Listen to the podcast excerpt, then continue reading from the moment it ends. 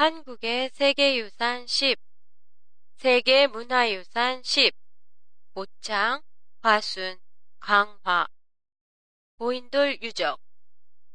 안녕하세요. 도쿄도 타마시에 있는 한국어 교실 한교실의 팟캐스트 코너예요. 오늘은 선사 시대의 돌무덤인 고인돌에 대한 얘기예요. 고인돌은 일본어로 시세키보로 유럽, 아시아 등 전 세계에 폭넓게 분포하고 있습니다. 한국에는 3만여 기에 가까운 고인돌이 있는 것으로 알려져 있어요. 그중 가장 큰 고인돌 군집을 이루고 있는 게 전라북도 고창 고인돌 유적으로 크기와 모양이 다양한 442기의 고인돌이 있어요. 전라남도 화순에는 화순 고인돌 유적이 있는데요. 500여 기의 고인돌이 발견되었어요.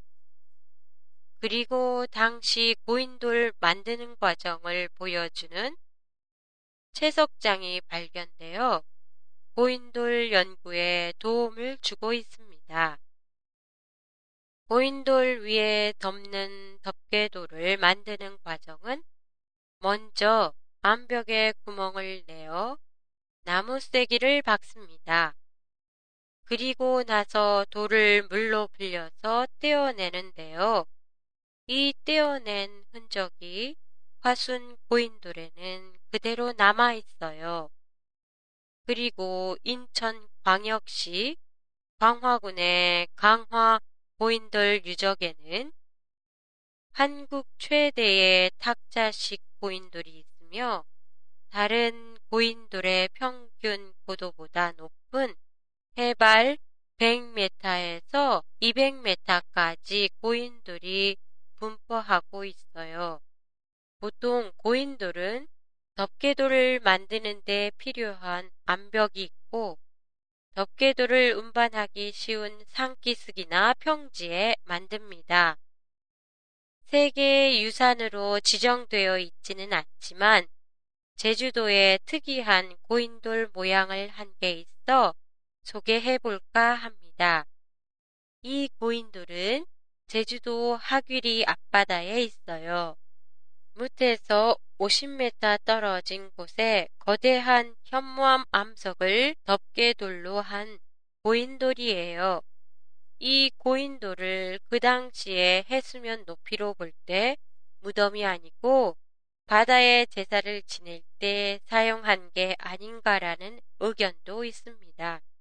고인돌이 세계 문화유산 시리즈 마지막 회였습니다만 다음 회에 화훼 양동 마을에 대해 보내드리겠습니다.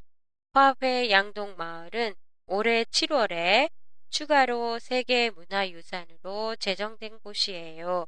많이 기대해 주세요. 또한 인터넷 홈페이지에서는 팟캐스트의 원문과 간단한 문법 설명도 보실 수 있습니다. 많은 이용 바랍니다. 한교실에서는 항상 여러분의 의견을 기다리고 있습니다.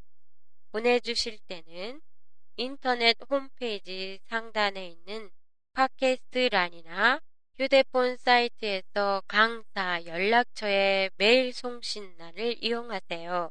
그럼 다음 회에 뵙겠습니다. 안녕히 계세요.